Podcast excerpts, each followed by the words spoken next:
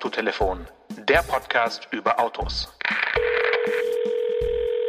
Christian Königseck hier oder wie man auch sagt, The Last Man Standing. Hallo. Äh, Moment mal kurz. Christian von Königseck.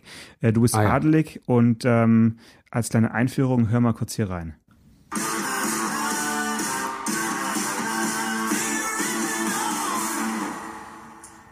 So here we are in Geneva at the motor show by ourselves.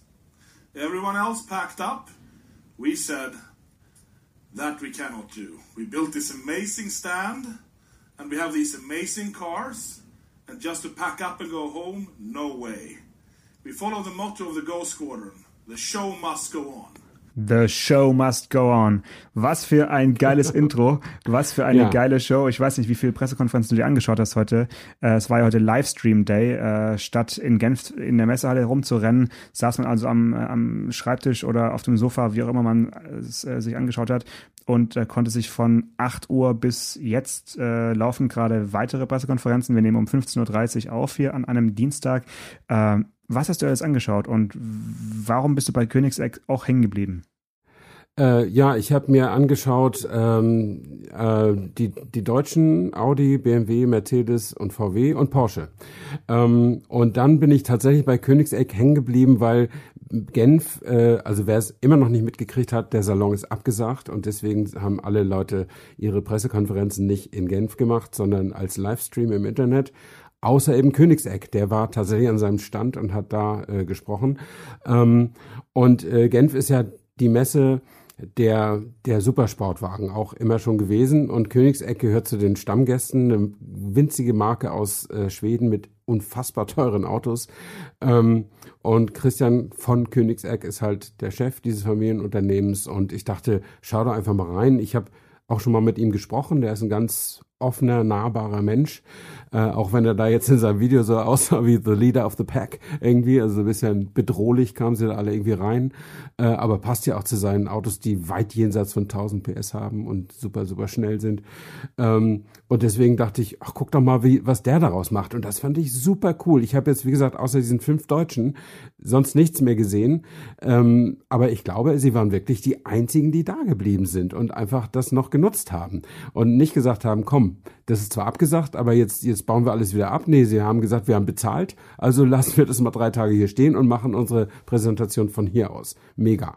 Ja, also fand ich auch total erfrischend. Ich habe jetzt nicht alle angeschaut, äh, alle, alle kleinen Hersteller. Vielleicht gab es noch andere, die in Genf geblieben sind, äh, aber von den großen war offensichtlich niemand äh, dort. Und ja. das äh, ist natürlich schade, ne? weil eigentlich waren die meisten Stände schon eigentlich aufgebaut, kann man sagen. Also eine, so eine große Messe drei Tage vorher abzublasen, ist halt auch echt hart. Also da äh, gab es ja auch Schelte von den Herstellern, dass der mhm. Veranstalter es nicht schon früher abgesagt hat, sondern dass sie wirklich darauf gewartet haben, bis äh, die Schweizer Regierung die, die Veranstaltung quasi verbietet. Ähm, und auch heute Morgen der äh, BMW-Chef hat ja auch sich quasi bedankt bei den Schweizer Behörden für die Absage der Messe und hat äh, mit keiner Silbe den Veranstalter erwähnt. Also es war eigentlich auch so ein mhm. richtiger Schlag ins Gesicht, weil da werden halt auf jeden Fall Millionen jetzt ähm, ja, verbuddelt, sage ich mal. Ja, klar. Und die kriegen das Geld auch nicht zurück, weil das steht bestimmt in den AGBs der Messe, dass das höhere Gewalt ist. Genau. Ähm, und die Messe macht sich damit natürlich unbeliebt. Ich meine, vielleicht überlegen die, ob sie vielleicht den Herstellern doch noch ein bisschen entgegenkommen und von ihrem Gewinn äh, was wieder zurückgeben. Ähm, weil sie wollen ja eigentlich auch, dass nächstes Jahr noch die Autoindustrie kommt. Ähm, aber dieses Jahr haben schon, glaube ich, über zehn Marken abgesagt, äh, war, äh, wären also gar nicht da gewesen. Und wenn jetzt äh, die verbliebenen Marken, die jetzt da eigentlich hin wollten, aber jetzt wegen Corona nicht hin konnten, wenn die jetzt schlau sind, dann werten sie ganz genau aus, äh, was die Folgen dieser Nicht-PR-Aktivitäten sind. Und wenn die Folgen nicht so dramatisch sind, dann überlegen sie sich vielleicht nächstes Jahr auch nicht zu kommen. Und wenn dann der Messeveranstalter, was wir beide nicht wissen, jetzt auch noch zickig ist mit dem, äh, mit dem Geld erstatten, dann ist das vielleicht noch der letzte Sargnagel da, wer weiß. Ja, ähm, wie fandst du es denn? Also ich meine, hast du das Gefühl, du hast jetzt viel mitbekommen durch das Ansehen der diese Livestreams oder hat dir doch irgendwie so ein bisschen was gefehlt? Nee, mir hat natürlich absolut was gefehlt. Ich bin allerdings auch sowieso kein Pressekonferenzenbesucher. Erstens, weil es super voll ist. Zweitens, weil man außer einer bunten Videoshow und ein paar warmen Worten des CEOs nicht wirklich viel erfährt. Und drittens, weil es nicht interaktiv ist. Also im Gegensatz zu einer Pressekonferenz bei einer Autoveranstaltungen sind ja auch keine Fragen möglich, weil der einfach viel zu laut ist und viel zu viel zu viel Publikum da ist und weil das auch inzwischen auf 15 Minuten Slots getaktet ist und dann geht's am Nebenstand los und da hörst du sowieso wieder dein eigenes Wort nicht. Also ich gehe auf die Messen um mir nach den Pressekonferenzen, wenn sich der Sturm gelegt hat, mir das in Ruhe anzugucken ähm, und mich vielleicht in so ein Auto auch mal reinzusetzen ähm, und dann vielleicht mal mit ein paar Leuten direkt zu sprechen über so ein Auto und natürlich wegen Interviews. Mhm. Wobei ich finde, Interviews sind auch irgendwie schwierig auf Messen, weil die ja alle gar keine Zeit haben. Also so diese Roundtable-Nummern und irgendwie in, im, hinten im Kabuff ist meistens relativ hektisch, aber man hat natürlich die Chance, an einem Tag äh, zwei, drei Häuptlinge äh, zu sprechen. Das ist natürlich ganz, ja. ganz schön. Äh, ich vermisse am meisten eben dieses äh, das Reinsetzen und ähm, habe auch das Gefühl, dass ich jetzt mir die Autos, wenn ich sie im Livestream anschaue, auch wenn ich sie mir gerade so nacheinander anschaue, äh, mir auch jetzt nicht so äh, gut erarbeiten oder so gut merken kann, wie wenn ich eben doch vor Ort bin und ähm, es, es quasi fühle und rieche. Also mhm. ich weiß nicht, an welches Modell, was heute enthüllt wurde, was du gesehen hast, hast du dich jetzt irgendwie am, am meisten erinnert, wenn du jetzt sagst, okay, das ist wirklich ein Auto, da möchte ich mich sofort reinsetzen. Außer Königseck meinst du? Ja gut, bei Königseck fand ich eher die Show gut. Ähm, dieser, dieser viersitzige Königseck, den ja. er am Ende noch reingefahren hat, der ist natürlich cool. Da würde ich auf jeden klasse. Fall gleich mal einen pre-ordern, weil es passen halt auch vier, vier kleine Koffer rein und ähm, genau. die Türen sind sensationell. Aber mhm. davon abgesehen, welches Auto, ich meine, da waren ja ein, einige wichtige Autos dabei heute, darf man nicht vergessen. Ja. Aber gibt es eins, wo du sagst, ja, da würde ich jetzt gerne als, als erstes mich reinsetzen? Äh, ja, ich hätte mich gern mal in Porsche Turbo gesetzt, äh, einfach nur, weil es geil ist. Und ähm, dann hätte ich mich auch in die neue E-Klasse gerne mal oder die überarbeitete E-Klasse gerne mal gesetzt. Ähm, und äh, Audi A3 Sportback finde ich auch immer interessant, äh, zumal man den in dem Video, das die gedreht haben, ja nicht so super gesehen hat. Jedenfalls das hintere Ende nicht so. Den hat man eigentlich ähm, gar nicht gesehen. Da frage ich mich wirklich, wie sowas freigegeben wird ein dunkelblaues Auto in einem halbdunklen Raum äh, zu filmen. Also vom Heck hat man in dem Video definitiv nichts gesehen, außer so mhm. ein bisschen die Rückleuchten, aber ähm, nee. Vielleicht hat da noch irgendein Teil gefehlt, kann ja auch sein. Na, ich glaube, der ist fertig. Also ich bin für Ende März eingeladen zur Farbpräsentation von Audi A3 Sportback. Insofern glaube ich, das Auto hätte man zeigen können. Äh, das hat nur irgendwie nicht so geklappt. Also bei Audi sah es auch am schnellsten zusammengeschustert aus von allen. Äh, und ich, einige Präsentationen hat, haben mir auch wirklich Respekt abgenötigt. Wann war die Absage? Freitag oder Donnerstag? Ich glaube Freitag erst, ne? Mhm. Ähm, und, äh, und jetzt sind manche, also wie Mercedes zum Beispiel, wir sind mit einer hochprofessionellen äh, Studiopräsentation äh, da an, an den Start gegangen. Viel, viel besser als das von uns kritisierte GLA-Video mit Herrn Kalenius und Herrn Wagner alleine. Sie haben eine richtig, richtig geile amerikanische Moderatorin gehabt. Also die mit einem super Brillengestell. Die hat ein, die hätte auch jede Modenshow, äh, Modenschau äh, reportieren können. Die war wirklich klasse und die konnte halt reden wie ein Buch, so typisch amerikanisch eben auch. Und äh, auch unser äh, von uns immer sehr beobachteter CEO Ola Kelenius hat Kelenius ja, äh, hat wirklich locker, locker und lässig da geantwortet, auch wenn sicherlich da auch Teleprompter irgendwie im Spiel waren. Natürlich. Äh, der, der, der Herr Schäfer, der Entwicklungschef, war so ein bisschen steifer, aber ansonsten war das echt eine gelungene Veranstaltung, muss man, muss man wirklich sagen. Haben die echt gut hingekriegt und vor allen Dingen für die Kürze der Zeit. Hut ab. Also da fand ich jetzt Britta Seeger fast noch ein bisschen äh, steifer. Die hat einmal irgendwie sich, glaube ich, auch ein bisschen so verhaspelt oder zweimal fast die gleiche Antwort gegeben.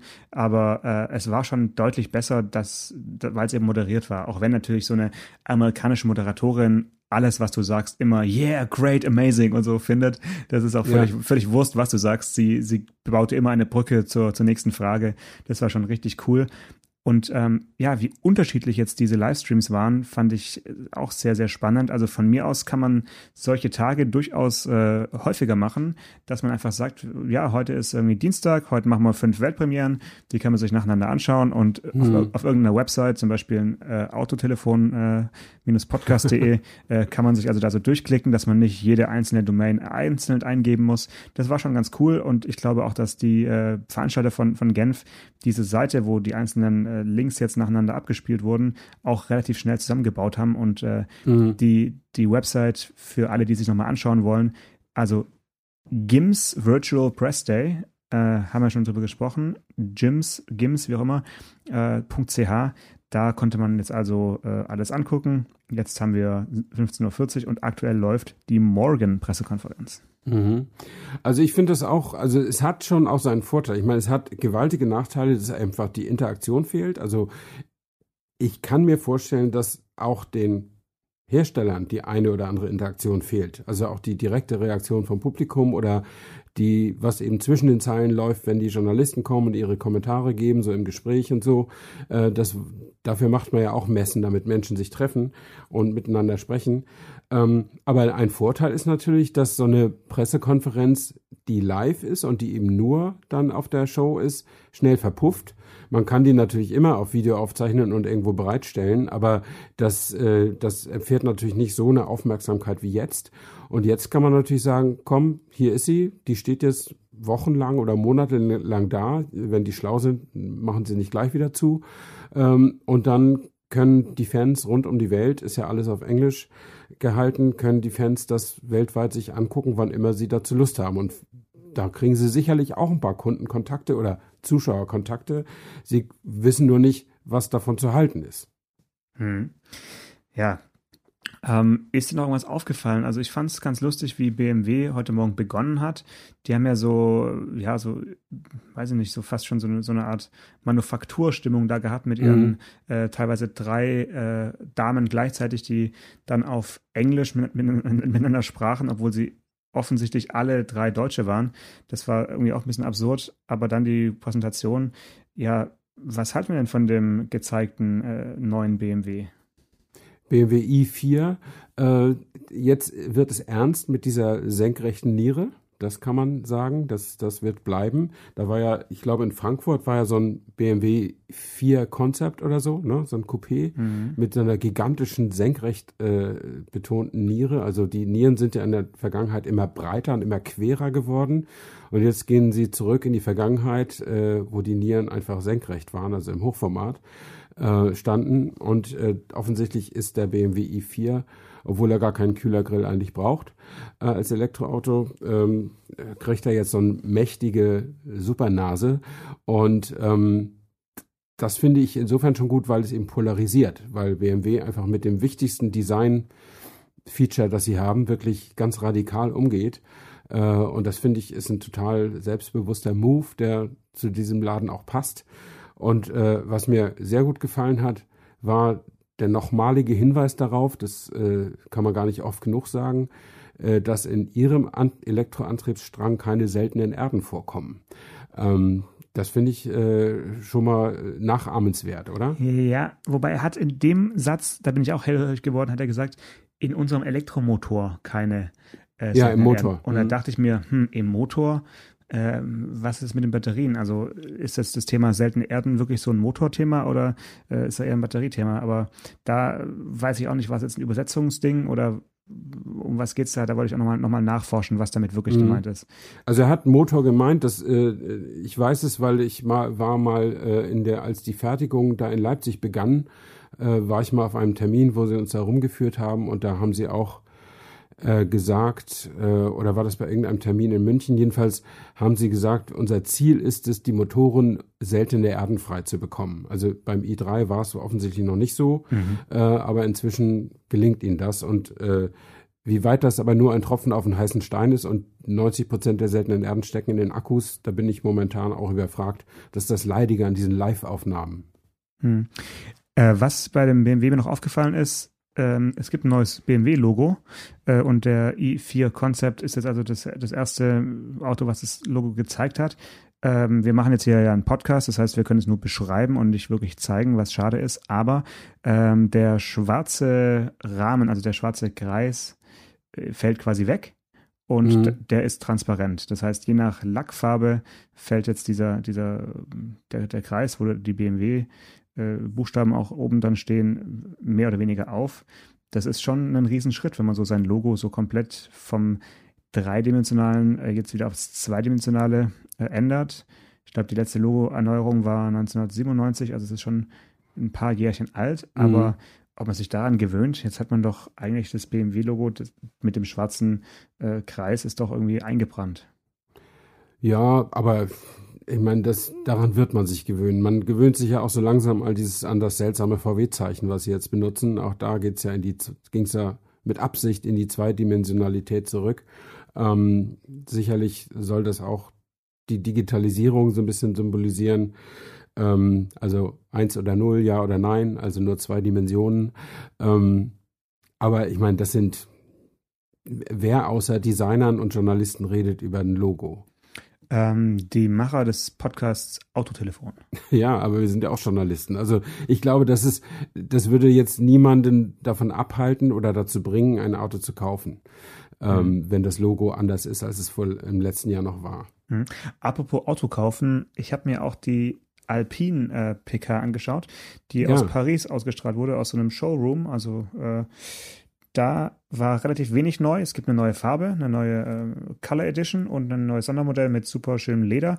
Aber sie haben verraten, wie viele Alpines sie jetzt in den letzten zweieinhalb Jahren verkauft haben. Was, äh, was tippst du, wie viele das waren? In den letzten zweieinhalb Jahren. Das waren, glaube ich, nicht so viele, weil sie, glaube ich, das mit der Produktion nicht so im Griff hatten. Aber ich, schwer zu sagen, 20.000? Ja, also sie waren sehr, sehr glücklich mit der Zahl, zumindest äh, in diesem Videoclip. Äh, es waren mehr als ähm, von dem Original in den, in, in den 16 Jahren verkauft wurden. Okay. Äh, es sind sieben, etwas mehr als 7000 Stück. Ach doch, so wenig. Also ich wollte gerade sagen, man sieht ja auch also in Berlin habe ich noch nie eine gesehen.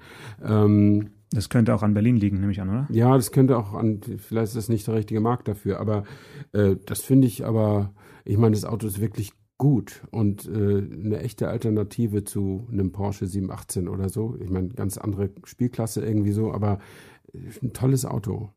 Ähm, das wundert mich. Aber ich hatte auch mal gehört, Sie haben das ja, glaube ich, produziert in demselben Werk, wo sie auch früher die Alpinen produziert haben. Und ich glaube, die Herausforderung, die Produktion auf modern umzustellen, haben sie vielleicht ein bisschen unterschätzt. Mhm. Aber das war wirklich ein Beispiel, wie, wie man einfach günstig einen, einen Livestream machen kann. Das war echt, mhm. da hat man jetzt nicht viel Wert auf Beleuchtung gelegt, sondern einfach in, in, in einem Autohaus, in einem Autohaus zwei Monitore aufgestellt und zwei Autos hingestellt und ähm, irgendwelche Herren duckten sich da hinter den Autos, die dann das Tuch runtergezogen haben. Das war wirklich richtig cool. Äh, so hätten wir es auf jeden Fall auch hinbekommen. Vielleicht machen wir auch mal irgendwo einen Livestream und ziehen heimlich Tücher von Autos. Das war, okay. äh, war echt äh, ganz, ganz witzig. Dann ähm, habe ich mir ganz kurz noch Bentley angeschaut, aber auch nur um das andere äh, sehr auffällig lackierte Auto zu sehen, diesen äh, Bacalar, also irgendwie ein super duper äh, Sportwagen Cabrio ohne Dach, also wirklich ohne, ohne Dach, ähm, mit 659 PS und äh, er wird nur zwölfmal gebaut und bevor du fragst, nein, du kannst keinen mehr kaufen, weil sie sind alle schon ausverkauft. Ja, das ist, äh, das, warum überrascht mich das nicht? Das, das ist halt immer, immer so. Aber ja, also das Ding ist bislang an mir komplett vor, vorbeigegangen. Vielleicht gucke ich nachher nochmal rein oder gucke morgen irgendwo auf eine statische Internetseite, keine Ahnung. Ähm, ja, ja, also das, das finde ich auch, ich weiß nicht, für mich ist, ist das nicht so richtig Bentley-esque, aber äh, sollen sie machen. Hm. Dann äh, habe ich mir noch angeschaut die Präsentation von äh, Hyundai. Ähm, und da muss ich sagen, Mm, das war mir ein bisschen zu schulmeistermäßig aufgezogen mit, äh, glaube ich, teilweise drei oder sogar vier Leuten am Auto, die alle schlaue Sachen gesagt haben mhm. äh, an diesem ähm, Concept Auto Prophecy, was ja, ja auch, sage ich mal, keine kamerafreundliche äh, Lackierung hat. Also äh, schwarz glänzend in, im Studio ist einfach, ja, sieht mhm. seltsam aus. Ähm, weiß ich nicht, das, das hatte auch wenig von einer wirklichen Messepräsentation, sondern war mehr so ein, wie so ein Tech-Talk am Auto. Da muss man wirklich aufmerksam zuhören und konnte es nicht so sich berieseln lassen. Das Ja. fand ich schon sehr anspruchsvoll. Das gleiche gilt für Honda, wo einfach die technischen Details äh, vom Honda Jazz Übrigens ein Auto, was ich auf das ich mich richtig freue, der ist mir äh, bisher an mir vorbeigegangen. Der wurde ja in Tokio äh, enthüllt, Ja. soll aber erst im Sommer nach Deutschland kommen mit äh, ja, zwei verschiedenen Varianten. Und ich, du weißt ja, ich bin äh, Kleinwagen-Fan und der äh, sieht eigentlich echt ganz putzig aus. Also sehr sympathisch vom, vom Design. Ähm, und apropos Design, bei der E-Klasse muss man sagen, da gibt's eine Front, die sieht jetzt nicht ganz so sympathisch aus. Es ist ja auch aufgefallen, dass es da so eine Art Angela Merkel-Gesicht jetzt auch gibt. Du, welche meinst du, die AMG-Front oder? Ja, also die AMG Line ist es wahrscheinlich. Also nicht, nicht das AMG-Auto mit dem, mit dem anderen äh, Grill, sondern ich glaube, dass es die AMG Line ist. Ich bin jetzt da äh, genau in der Begrifflichkeit äh, der Mhm. äh, Freunde aus, ähm, aus, aus dem Schwabenland nicht, nicht up to date, aber das sieht schon nach sehr weit nach unten gezogenen Mundwinkeln aus. Hm. Also mir ist nur aufgefallen, die haben jetzt den Kühlergrill quasi ja umgedreht, so wie bei ihren sportlichen Autos. Genau. Ähm, und äh, womit man dann wieder eine Differenzierung in, äh, für die Sportwagenkunden dann nicht mehr hat. Aber ähm, und, und dann haben die AMG äh, halt diese, diese senkrechten äh, Gitterstäbe da im Grill. Ähm, aber so ein Angela Merkel-Gesicht ist mir jetzt nicht wirklich aufgefallen. Da habe ich nicht richtig hingeguckt. Es gibt zum Glück noch ähm, den auf der Haube stehenden Stern. Der ist also noch nicht, noch nicht gestorben. Ich dachte schon, Ja. jetzt, jetzt wird er abgelöst. Äh, ich habe eine Umfrage gestartet auf unserer Instagram-Seite Ja. und äh, von unseren Hörerinnen und Hörern sind auch 80 Prozent für den Stern auf der Haube. Also ich habe gefragt, wohin gehört der Stern und ganz klar 80 Prozent Haube, 20 Prozent Grill. Das heißt, Mhm. wir haben äh, sehr konservative Hörerinnen und Hörer. Da freue ich mich doch.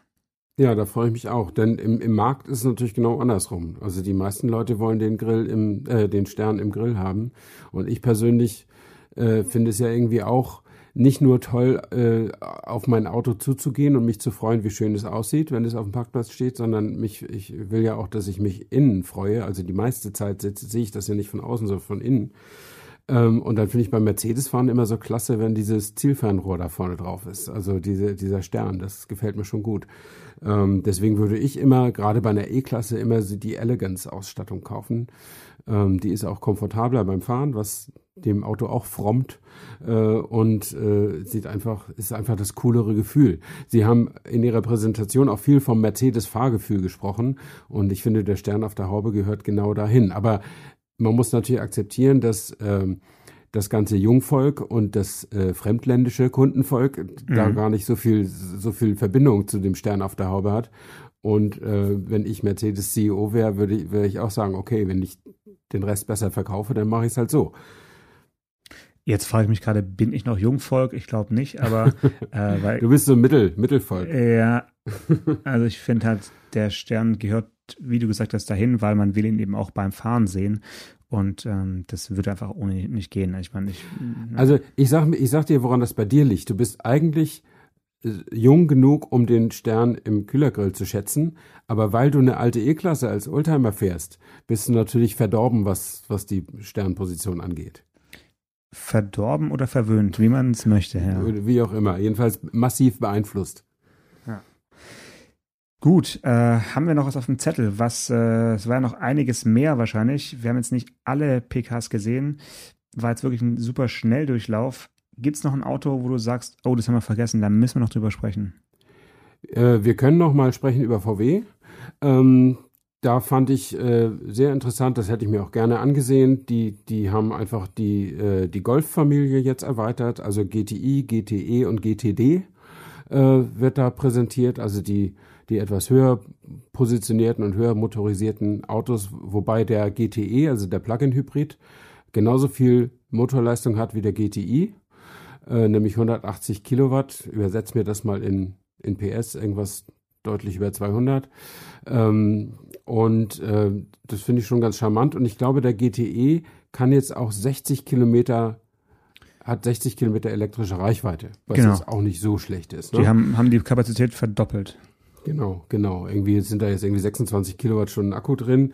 Ist natürlich auch wieder eine Gewichtsfrage und so, aber das ist schon, wenn man sagt, ich pendle äh, dann ist es einfach schon ein cooles Gefühl, wenn ich auch weiß, dass ich hin und zurück komme und dann zu Hause wieder auflade. Dann habe ich, dann ist dieser Plug-in-Gedanke so konsequent wie möglich verfolgt. Zur Arbeit fahren elektrisch und äh, in, in die Berge oder in, in Urlaub mit Benzin. Ähm, das, das passt dann schon. Und bei, bei Mercedes äh, fiel mir noch auf, die haben diese Plug-in-Hybride sowohl mit Benzin als auch mit Diesel haben sie nochmal äh, äh, betont, da bei, ja. der E-Klasse. Ähm, das, das fand ich auch äh, gar nicht, also es ist jetzt nichts Neues, äh, Diesel-Plug-in-Hybrid gab es ja schon, ähm, aber ist normalerweise setzen ja alle auf Benzin-Plug-in-Hybrid. Und insofern finde ich das auch okay, wenn jemand nochmal den Diesel da so ein bisschen hochhält. Ja. Ähm, wie viel hast du gesagt, hat der, hat der Akku? Ich glaube, da, da haben wir jetzt, glaube ich, gerade keine ganz richtige Zahl genannt. Wie viel, was für eine Kapazität? Welchen jetzt meinst du? Beim, beim GTE? Also sie haben gesagt, 13,6 Kilowattstunden hatte der früher und jetzt haben sie ihn verdoppelt. Also irgendwie ah, 27 so. oder so. Da, so habe ich ah. mir das äh, okay. äh, zusammengereimt. Und 60 Kilometer Reichweite und früher müssen es irgendwie 30, 35 oder so gewesen sein. Und okay. das ist, das ist schon, schon ganz gut. Das macht das Auto jetzt nicht billiger, es sei denn, sie haben Produktivitätsfortschritte erzielt, die sie weitergeben können. Ähm, aber es macht das Auto sicherlich, äh, sicherlich attraktiver. Und äh, auch wenn es dieselbe Motorleistung hat wie jetzt ein GTI, fährt es sich natürlich nicht wie ein GTI. Da muss man natürlich auch wissen. Ne? Äh, ein GTI ist mit Sicherheit, auch wenn da ein Turbomotor drin ist, schon ein bisschen auf Drehzahl optimiert und äh, Fahrerlebnis und Gasannahme und all diese Sachen, während der Plug-in Hybrid mit seinem Elektroboost dann halt mehr so von unten rauskommt ähm, und ja auch eine ganz andere Nutzer auch letztlich voraussetzt als so ein GTI. Aber das ist ja auch okay, wenn es das beides gibt. Also ich finde, solange sie noch GTIs machen und bei Porsche noch 911 Turbo, äh, also die haben vorgestellt, haben sie einen Turbo S mit 650 PS der Wahnsinn. Äh, 70 PS mehr, wie, wie Herr Walliser sagte, der Sportwagenchef, damit man es auch merkt. äh, und ich, ich finde, das ist, ja, ich meine, das hat Porsche ja auch schon gemacht und das haben alle schon gemacht. Wir haben jetzt 20 PS mehr und so. Das merkt ja nicht mal ein Rennfahrer. Äh, vielleicht der gerade noch so. Aber 70 PS mehr, das kann man schon merken und braucht kein Mensch. 2,7 Sekunden auf Tempo 100 und so, aber ist einfach nice to have. Hm. Ähm, wir waren in der letzten Woche, glaube ich, ziemlich lang, äh, uns, uns, unsere Episode. Äh, wir sollten jetzt noch über zwei Themen sprechen, bevor, äh, bevor wir zum Ende kommen. Und zwar ist ja Genf auch immer der Zeitpunkt, wo das äh, The Car of the Year ja. äh, bekannt gegeben wird. Wir haben im Vorfeld uns überlegt, welches Auto hätte es verdient. Ähm, auf der Liste stand unter anderem der Ford Puma. Den hätte ich so als Underdog irgendwie ganz reizvoll gefunden, weil ich denke, das ist echt ein, äh, ein ganz witziges Fahrzeugkonzept mit dieser mit dieser Box im, im Kofferraum, also un, im, im Unterboden des, des Kofferraums, wo man einfach noch was äh, versenken kann, wo man äh, die, die man ausspritzen kann, weil es quasi wie ein Stöpsel gibt, um, um Wasser abzulassen wieder. Also mhm. das Auto fände ich ganz cool, auch wenn es jetzt vom Antrieb eben recht konventionell erstmal daherkommt. Äh, gewonnen hat ein anderes Auto und da muss man schon fast sagen, so ein bisschen ein alter Bekannter, jetzt nicht das Modell, aber ich erinnere mich, dass solche Fahrzeugtypen schon häufiger diesen Award gewonnen haben. Ne? Peugeot 208 hat mich jetzt auch nicht überrascht. Ähm, das Car of the Year, die Jury ist äh, vorwiegend äh, auf kleine südeuropäische Autos fokussiert, um es mal so zu sagen, äh, was auch damit zu tun hat, wo die, die Mehrheit der Juroren herkommt, ähm, nämlich eben aus südeuropäischen Ländern. Also es gibt natürlich auch englische und deutsche und dänische und so weiter. Ähm, aber zum Beispiel haben die größten Länder stellen jeweils sechs Juroren und so stellen eben Frankreich und Spanien und Italien, ich weiß, nee, Italien glaube ich nicht, aber Frankreich und Spanien stellen auch jeweils sechs Juroren. Dabei haben sie wesentlich weniger Einwohner als Deutschland. Insofern ist es immer so ein bisschen verzerrt. Äh, aber es ist halt wie es ist und das Auto ist ja auch bestimmt kein schlechtes. Also äh, kann man nicht sagen. Und ich muss sagen, es standen ja in der Shortlist, äh, die hat mich auch so ein bisschen ratlos zurückgelassen. Also mhm. Also neben dem Ford Puma, zu dem ich persönlich keine Meinung habe, weil ich ihn mir einfach noch nicht genug angesehen habe, äh, und dem Peugeot, Peugeot 208 standen noch der Tesla Model 3 zur Wahl, der Porsche Taycan, der BMW 1er und, hilf mir mal, Toyota Corolla ähm, und Toyota Corolla. Äh, Renault Clio. Und, und Renault Clio, genau. Und wenn man von hinten anfangen, ist also der 1er auf dem letzten Platz und mhm. äh, noch hinter dem Toyota Corolla das ist natürlich für die, für die Münchner jetzt. Äh, tut weh. Tut weh, aber unser nächstes Thema äh, könnte sein, dass es die Münchner dann so freut. Ich aktualisiere jetzt schon jede Sekunde die ähm, Seite des VDAs. Noch ist keine Mitteilung veröffentlicht, aber auf diversen Radiokanälen und äh, auch im Tagesspiegel habe ich gelesen, dass die IAA nach München gehen soll. Ah ja. Ähm, jetzt bringt uns nicht um, wenn über Nacht doch äh, Hamburg es wird, aber es sieht wohl so aus, als hätte sich äh, München durchgesetzt.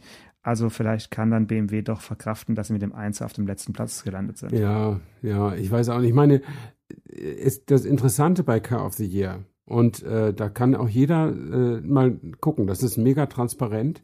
Ähm, das sind äh, alles äh, relativ renommierte Journalisten. Kann man, ich kenne sie ja nicht alle, gerade die ausländischen Kollegen nicht, aber ähm, und auf deren Homepage, caroftheyear.org, glaube ich, kann man ja googeln, auf deren Homepage muss jeder Juror seine eigene Wahl begründen, sodass man also nachlesen kann, warum wer welches Auto gewählt hat. Und äh, ich lese da immer ganz gerne, ich lese nicht von allen, das sind über 50, äh, was sie da geschrieben haben, aber äh, ich finde das schon, schon ganz interessant und das macht für mich die Wahl auch zu der interessantesten Autowahl, die man haben kann, neben dem Umstand, dass der Titel Car of the Year einfach auch nicht zu toppen ist. Das ist einfach das Auto des Jahres. Äh, bisschen schade ist, dass Mercedes seine äh, Teilnahme an solchen Wettbewerben grundsätzlich zurückgezogen hat, dass also nie wieder ein Mercedes sein zur Auswahl steht. Ähm, äh, es sei denn, die Jury würde sich mal dazu durchringen, einfach Autos zu mieten. Äh, aber Mercedes stellt halt für das Finale keine, keine Testautos zur Verfügung. Ähm, und insofern behelfen sie sich dann ohne Mercedes. Äh, ich glaube, das hat Mercedes mal entschieden, als sie mit ihrer S-Klasse auf dem siebten Platz lagen, obwohl das ein Feuerwerk an Innovation war und Innovation eigentlich zu den Entscheidungskriterien gehört. Aber die großen, dicken, teuren Autos aus Deutschland, die kommen meistens nicht so weit nach vorne, äh, obwohl der Porsche Taycan diesmal Platz drei erreicht hat, immerhin. Ja, also wahrscheinlich ist auch für Mercedes jede neue S-Klasse nicht nur Auto des Jahres, sondern Auto des Jahrzehnts so ungefähr. Und wenn man da nicht den Auto des Jahrespreis gewinnt, ist man natürlich zu Recht beleidigt. Das ja. verstehe ich dann schon. Ja, ich glaube, sie waren vor allen Dingen beleidigt, dass sie nicht Zweiter, sondern Siebter geworden sind. Das, das, das fand ich dann auch ein bisschen irgendwie crazy. Aber gut, so ist es halt. Äh, trotzdem ist der Preis irgendwie interessant. Und die haben heute, glaube ich, auch in Genf ihren ihren Preis verteilt, aber eben ohne Publikum. Normal ist das immer montags nachmittags um 15 Uhr vor so 300, 400 Gästen. Und jetzt standen sie da eben auch alleine da. So, so ist das Leben. Wobei bis 999 Gäste wären ja erlaubt gewesen, weil äh, das. ja, aber die ganze Show war ja abgesagt und dann war ja auch niemand mehr da, den man hätte dazu einladen können. Nee, das, das ist halt mal so. Können wir noch einmal zurückkommen auf den Anfang, auf Königseck oder hattest du noch ein anderes Thema? Nö, Königseck, wenn du noch den Preis verraten möchtest für den nee. Viersitzer. Wahrscheinlich 10 Millionen, ich weiß es nicht, aber ja. Äh, ich fand dieses Auto, also das heißt, das heißt, äh, da musste ich auch gleich an dich denken, das heißt ja Gimera ja. und ist irgendwie äh, eine Abwandlung des schwedischen Ausdrucks wie von gib mir mehr, gib ja. mehr oder ja, irgendwie sowas. Ja. Ähm, und da sind wirklich vier Sitze drin und es ist ein Mittelmotorauto. Das gibt's eigentlich sonst gar nicht. Dass man also hin, zwischen Sitzen und, und Hinterachse nochmal einen Motor reinbringt. Das liegt daran, dass das bloß ein zwei Liter großer Dreizylinder ist mit immerhin 600 PS und 600 Newtonmeter, aber damit nicht genug. Drumrum sind eben auch noch Elektromotoren. Das ganze Ding hat wie viel? 1700 PS und 3500 Newtonmeter oder so. Also drunter machen die es ja irgendwie nicht bei, bei Königseck. Und äh, dieses Ding ist wahrscheinlich mit Geld überhaupt nicht zu bezahlen. Also das kann ich mir überhaupt nicht vorstellen. Ich kann mir auch nie vorstellen, die Firma gibt's ja auch schon Jahrzehnte, äh, wie die überhaupt Geld verdienen, weil die Autos kosten irgendwie zwei Millionen, drei Millionen, aber sie bauen ja immer nur so 100 Stück davon. Ähm, das kann sich doch gar nicht rechnen. Also die müssen ja auch viel testen, viel machen. Dieses alles aus Carbon ist super teuer. Und wie man mit diesen Stückzahlen auf nennenswerte Gewinne kommen kann, ist mir, ist mir ein echtes Rätsel. Ja, es wird schon durchkalkuliert sein. Er hat ja gesagt, sie sind gut ausgelastet, sie bauen pro Woche ein Auto. Und ja. äh, wenn das reicht, dann. Von, von, diesem einen da, wie der Ragera oder wie der hieß, habe ich das Regera, genau, ja. Regera, ja. ja. Und was mir noch imponiert hat, war der Jesko Absolut. Das ja, schnellste gut. Auto, was sie haben. Und zwar, er hat ja keine Endgeschwindigkeit gesagt, weil er es nicht sagen kann, weil es keine Strecke gibt. Das hat er mir mal vor ein paar Jahren, habe ich ihn schon mal getroffen und gefragt. Da hatte er schon mal so ein Auto, was irre schnell war. Sie finden keine Straße, wo sie es überprüfen können. Und er hat jetzt bei diesem Jesko absolut gesagt, wir müssen es auf öffentlichen Straßen machen. Das heißt, wir müssen die absperren und trotzdem bleibt ja ein Restrisiko. Kann ja ein Hund oder irgendwas noch durch die Gegend laufen. Und äh, wir müssen, wir arbeiten noch daran. Aber sagte er, man kann ja berechnen. Man kann das Drehmoment berechnen und in Relation zur Übersetzung, zum CW-Wert und zur, äh, zur PS-Zahl oder, oder, oder so zum Gewicht setzen und dann kann man die Endgeschwindigkeit berechnen. Er hat nun keine gesagt, aber es ist, glaube ich, möglich, dass die an Bugatti versuchen ranzukommen oder sogar an ihm vorbeizukommen. Nur sie werden natürlich von Volkswagen niemals nach Era Lessin eingeladen, wo sie das mal ausprobieren könnten. Und längere Geraden oder andere Geraden, wo man so schnell fahren kann, gibt's halt nicht. Und jetzt bin ich mal gespannt, in welchem Land der Welt sie mal 20 Kilometer Autobahn sperren können für ihre Hochgeschwindigkeitstests. Ähm, aber ich finde das total crazy und ich bin auch sehr gespannt. Sie werden 125 Autos von diesem Jesko machen und es gibt eine Track-optimierte Variante, die also gut ist für Rundenzeiten, für Kurven und eine Absolut-Variante für die absolute Höchstgeschwindigkeit und dem Kunden ist freigestellt, welches er haben will. Und ich bin sehr gespannt, äh, was die Leute da mehrheitlich sich bestellen. Welchen würdest du nehmen? Ich meine, die, die, ich diese, diese, diese beiden Finnen, diese, statt, statt Spoiler von dem Absolut, äh, sehen natürlich so aus, als hätte er einfach weniger Anpressdruck, also nicht ja. so gut für Kurven auf jeden Fall. Also ich würde in jedem Fall, also ich bin sicher, dass der absolut auch ein sehr geiler äh, Sportwagen für die Strecke, äh, Rundstrecke ist, aber ich würde immer die Track-Variante nehmen, weil wo soll ich denn jemals 430 fahren? Äh, ich komme ja auch nicht nach Eralessin. Also in Brandenburg gibt's auch lange Geraden. ja, klar. So eine Allee? So, super lange Alleen gibt's da. Ja, also ich glaube, diese lange Gerade auf dem VW Testzentrum in, in Eralessin ist neun Kilometer lang und die braucht man eben auch, wenn so ein Auto, wie, was fährt der Bugatti 430 oder irgendwas in dem Bereich, da braucht man die halt. Ähm, und am Ende braucht man eine lange, lange Steilkurve, die Geschwindigkeiten über 200 locker verträgt. Ansonsten ist das einfach riskant, mit so einem Auto so schnell zu fahren. Und solche Geraden werden eben auch nicht an jeder Ecke gebaut. So ist das, ganz genau. dann, ja, dann freue ich mich auf unseren äh, nächsten Trip in irgendeine Steilkurve. Ich weiß nicht, wo das sein wird. weiß ähm, ich auch noch nicht. Und ich glaube, ich gucke jetzt noch ein bisschen Livestream. Läuft gerade Seat und äh, Cupra ist dann ja noch mit dran. Aber dann habe ich auch, glaube ich, genug Neuheiten heute gesehen. Und äh, ja, ich bin gespannt, ob wir von unseren Hörerinnen und Hörern noch äh, Feedback bekommen, ob wir irgendwas ganz Entscheidendes vergessen haben. Alles klar, dann bis nächste Woche, Janosch. Bis dann, ciao. Autotelefon, der Podcast über Autos. Mit Stefan Anker und Paul Janosch Ersing.